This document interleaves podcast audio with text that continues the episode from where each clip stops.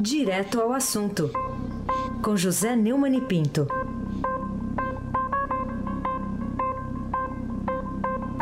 Ele tá aqui, já vai falar com toda a autoridade, hein? Tudo bom, Neumann? Bom dia. Bom dia, parabéns, Raíssen Abac. Bom dia, Camila Tulinski. Bom dia. Bom dia, Almirante Nelson. Bom dia. Ana Paula Bom dia. Emanuel Bonfim. Bom dia, ouvinte da Rádio Eldorado 107.3 FM.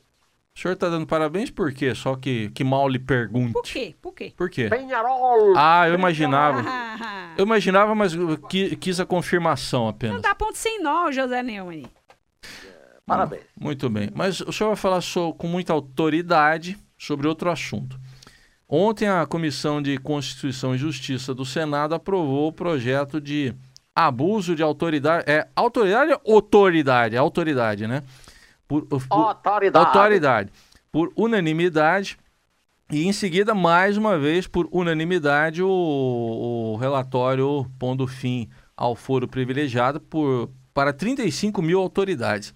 Alguma surpresa aí para você, Nomini? Qual, qual a decisão é, que surpreendeu mais? Vovó já dizia, que de esmola grande o cego desconfia. Eu gostaria de, mesmo a esta hora da manhã, propor para vocês todos, Raíssa, Camila, Nelson, Paula, Emanuel, comemorar com vinho as duas medidas. A primeira, porque consagra os direitos do cidadão comum perante a autoridade constituída no Brasil, são 35 mil. A segunda, por confirmar na letra inviolável da lei o direito mais sagrado da cidadania em qualquer democracia que se preze, a igualdade de todos os cidadãos perante a lei. Lamento, mas eu não convido. Não é porque eu sou amarrado e não quero pagar o vinho. Ao contrário, eu vou é pôr a água do chope de quem está comemorando. A unanimidade, no caso do abuso de autoridade, um antigo projeto de Renan Calheiros só passou com aplauso generalizado, um em oposição, porque o relator, o senador Roberto Requião, o boca maldita de Curitiba, recuou. Recuou mesmo? Ele disse que não, que só tirou o bode da sala. Recorreu com isso a uma velha fábula que conta que o vigário aconselhou ao camponês, que se queixava da bagunça em que vivia, a instalar o seu bode sujo e mal cheiroso na sala de sua tapera. A vida ficou inferno, você imagina. O camponês procurou o padre de novo e ele o aconselhou a tirar o bode da sala. É uma fábula conhecidíssima, né? E aí a paz doméstica do protagonista da fábula voltou no passe mágico. Levanto dúvidas. Por que o insidioso boca maldita de Curitiba pôs o bode na sala? Por que o terou? Quando esse bode vai ser retirado de novo? Será que vai ficar até quando? Fica um aviso dado pelo próprio Requião. Alguma carta poderosa ele esconde na manga. E em algum momento, na votação, talvez na Câmara, que ainda resta ser feita, os interessados em se vingar de procuradores e juízes poderão trazer de volta ao texto o artigo que incrimina magistrado que interprete alguma lei contra alguma autoridade. Você duvida, Lembra-se da virada do vinho para a água, hum. na votação da madrugada, em que a iniciativa popular das 10 medidas contra a corrupção virou um mostrengo legal que incentiva a corrupção? Ainda não dá para afastar a evidência de que continuam legislando em causa própria. É a lei de Murici, a terra de Renan. Cada um cuide de si e a maioria votará por todos. Truque de mágico, vagabundo, mambembe, seu raio. Bom, pode ser, né, Neumann? Agora, ah, mas qual a lógica de, no fim da, da votação, do abuso de autoridade, pelo avesso, eles votarem o fim do, do foro privilegiado? Eles colocaram o fim do foro para dar áreas de isonomia. E com isso dá a impressão à opinião pública de que o Supremo Tribunal Federal apenas abusará de sua autoridade, decidindo contra a permanência do foro privilegiado para 35 mil af, como tem autoridade no Brasil. Autoridades entre aspas. Só que esse número já assusta qualquer pessoa de bem. O projeto de Álvaro Dias e o relatório de Randolfo Rodrigues são excelentes, mereciam ser aprovados. Só que é uma emenda constitucional, demanda duas sessões do Senado, duas da Câmara, maioria de três quintos. Então, não vai passar, não. Quer apostar? Os antigos da era pré-Lava Jato já diziam que parlamentar só não faz uma coisa, é cometer suicídio político. Qual é a lógica de aprovar uma lei que tira um monte de gente do conforto do foro e joga direto no moinho do Moro? Ou é foro ou é Moro, seu Reis. Como reza a fábula bíblica, é mais fácil um camelo passar pelo fundo de uma agulha do que esse projeto virar lei e ser aplicado. É o que eu acho. Raíssen Abac. Tá bom, não, não, vou, não vou querer apostar, não. Não quero entrar nessa aposta, não.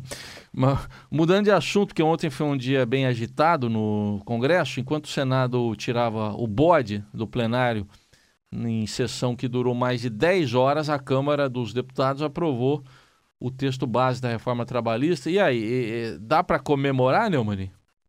É, pelo menos eu posso comemorar o discurso correto e coerente do relator Rogério Marinho, do PSDB do Rio Grande do Norte. E olha que, por pouco eu não nasci no estado dele, hein? Lá na sessão da Câmara foram 296 votos a favor, 177 contra. Antes de seguir para o Senado, os parlamentares devem discutir ainda aí 17 propostas de mudança no projeto, chamadas destaques, não são poucos. A notícia é alvissareira, porque põe as relações trabalhistas no século XXI e atualiza a sessentona consolidação das leis do trabalho, uma idosa caduca.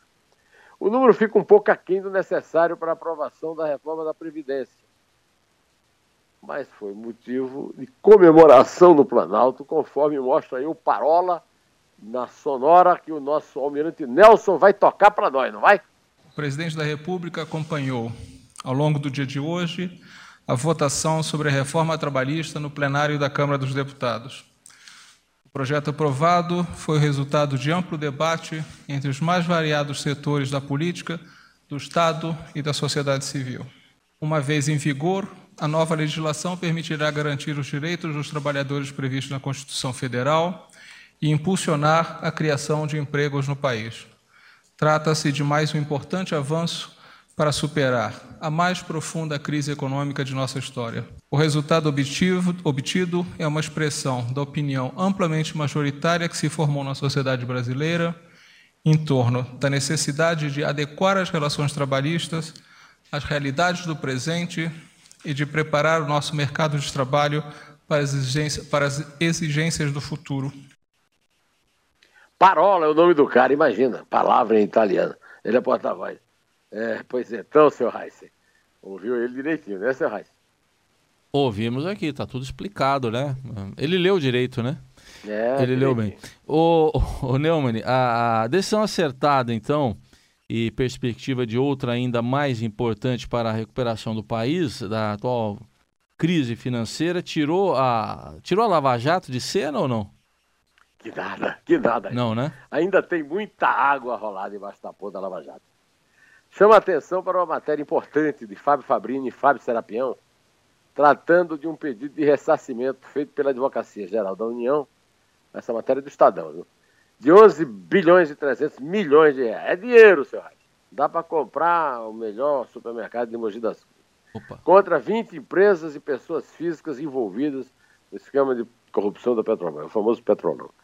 A reportagem disse que, embora as empresas investigadas já tenham feito um acordo de leniência com a MPF, é, Ministério Público Federal, e se comprometido a devolver as cifras bilionárias para diminuir as penas impostas, a Advocacia Geral da União e outros órgãos, como o Tribunal de Contas da União, entendem que esses acordos não dão quitação integral.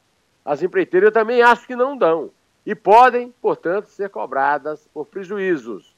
Concordo em gênero, número e grau sobressalentes na justiça ou na esfera administrativa. Isso significa que a Lava Jato continua necessária e, portanto, não podem prosperar esses truques sujos de Renan e Requião, o jagunço de Murici e o Boca Maldita de Curitiba, para de por fim e sem abaque. É, agora, embora essa medida judicial tenha relação com a Lava Jato, é apenas um, um efeito indireto, né, Neumann? na Lava Jato propriamente, para que tema você chamaria a atenção agora né, uh, antes né, que ela se perca num redemoinho de novas denúncias.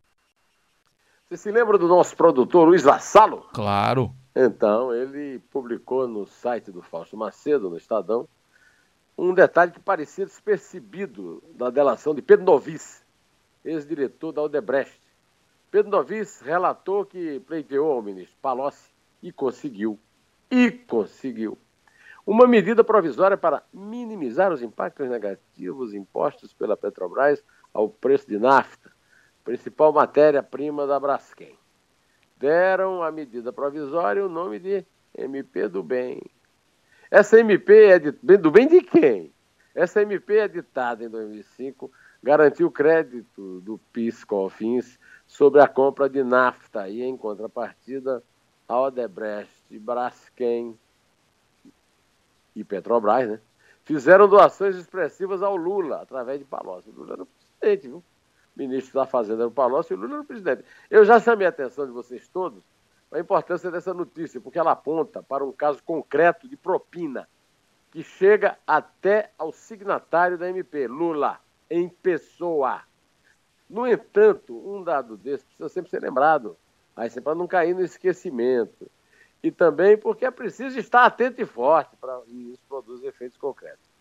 A meu ver, a Advocacia Geral da União também deveria pedir ressarcimento da Braskem, empresa petroquímica resultante da sociedade paritária entre a Odebrecht e a Petrobras. Imagina só. A Braskem confessou que comprou a medida provisória para não pagar impostos. As isenções obtidas pela Braskem, propriamente dita, é, mediante propina, deveriam ser revertidas assim como as outras. Eu, eu, pessoalmente acho que quem comprou a medida provisória deveria devolver o dinheiro aos cofres públicos. A União tem de entrar com ação exigindo reparação. É lógico, justo, necessário. A Braskem, no governo petista, se tornou, Raíssa, monopolista do setor petroquímico. Só em 2013, a empresa da Petrobras, da Odebrecht, ganhou 1 bilhão e 500 milhões de reais com a desoneração da medida do provisória do bem. Ó, você imagina quem foi o bem dessa medida. Comprada, segundo revelou essa reportagem lá do site do Fausto Macedo, pelo nosso amigo Vassalo com dois L's, que não é vassalo de ninguém. É isso aí. aí MP do bem que fez bem para algumas pessoas e ajudou nos bens pra dessa. Nós. É, ajudou nos bens da empresa aí. É, bom, você é pioneiro aqui na denúncia de tentativa de salvar credores e acionistas das telefônicas privatizadas com dinheiro público.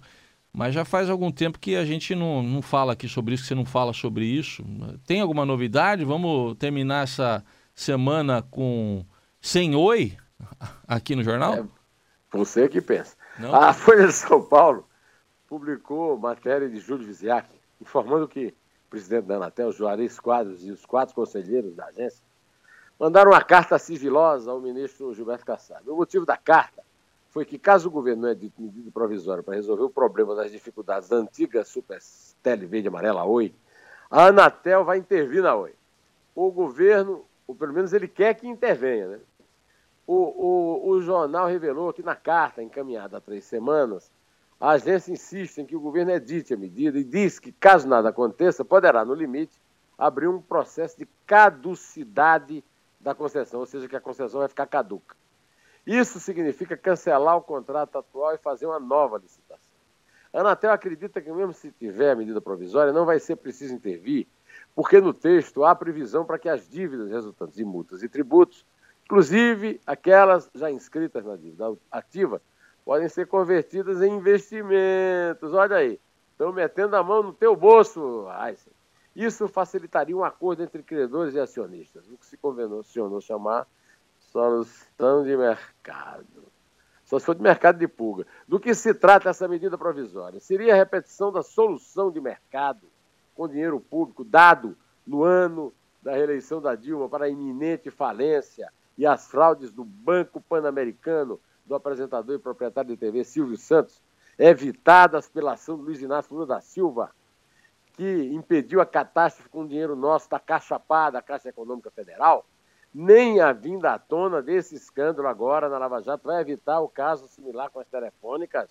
Heisen. Eu insisto aqui que a Anatel precisa entender que a multa de 20 bilhões que a Oi lhe deve tem que ser paga e não convertida em benfeitoria a favor de quem descumpriu as normas.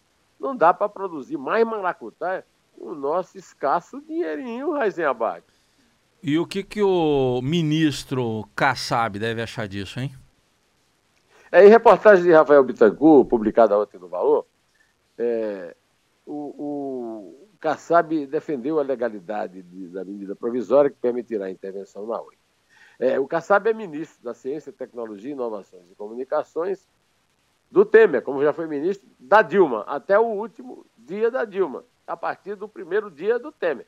E ele confirmou que recebeu o alerta da Agência Nacional das Telecomunicações sobre a possibilidade de intervir na Oi, sem esperar a publicação da medida provisória, que amplia os poderes do órgão regulador nesse processo. Disse também, Raíssa, considerar que não há dúvidas quanto à legalidade do texto da medida provisória que vem sendo discutida pelo governo para permitir uma intervenção na Oi. O ministro reafirmou que está prevista a publicação nos próximos dias. Segundo o Kassab, o problema é só de aperfeiçoamento. Até, será que é para botar a luva para meter a mão no nosso boco? bolso? Até para que a intervenção possa ser mais bem exercida. O português do Kassab não é lá grande coisa, mas tudo bem. Depois de participar de uma audiência pública na Comissão de Ciência e Tecnologia da Câmara dos Deputados, ele descartou o risco da ilegalidade e o valor apurou que a versão anterior do texto da medida possibilitaria intervenção em concessões de radiodifusão, o que poderia contrariar uma garantia constitucional de liberdade de imprensa. Com isso, o governo precisou fazer ajustes na minuta para que a possibilidade de intervenção afete empresas de, de não afete empresas de comunicações. Né? É, Kassab disse que o texto discutido não traz equívoco jurídico e prometeu publicar nos próximos dias, permitindo que a Anatel faça uma eventual intervenção além da concessão de telefonia fixa no serviço de banda larga, TV paga e celular prestados no regime de autorização. Ele prevê aquela mudança da lei que eu vivo denunciando aqui, possibilitando a negociação da dívida, né?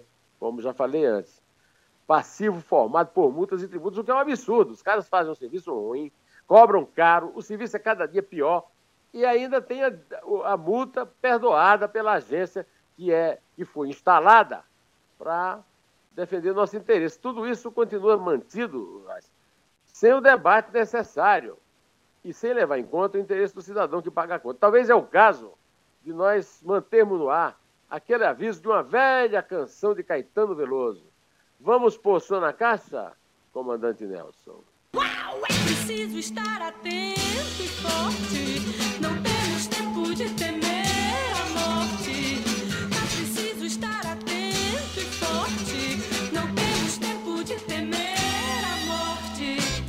Vá de retro, vamos contar, seu. Vambora, vambora. Eu vou começar com o número de gols do Parmeira. É três. É dois. E agora diga o número de gols do Flamengo. é um.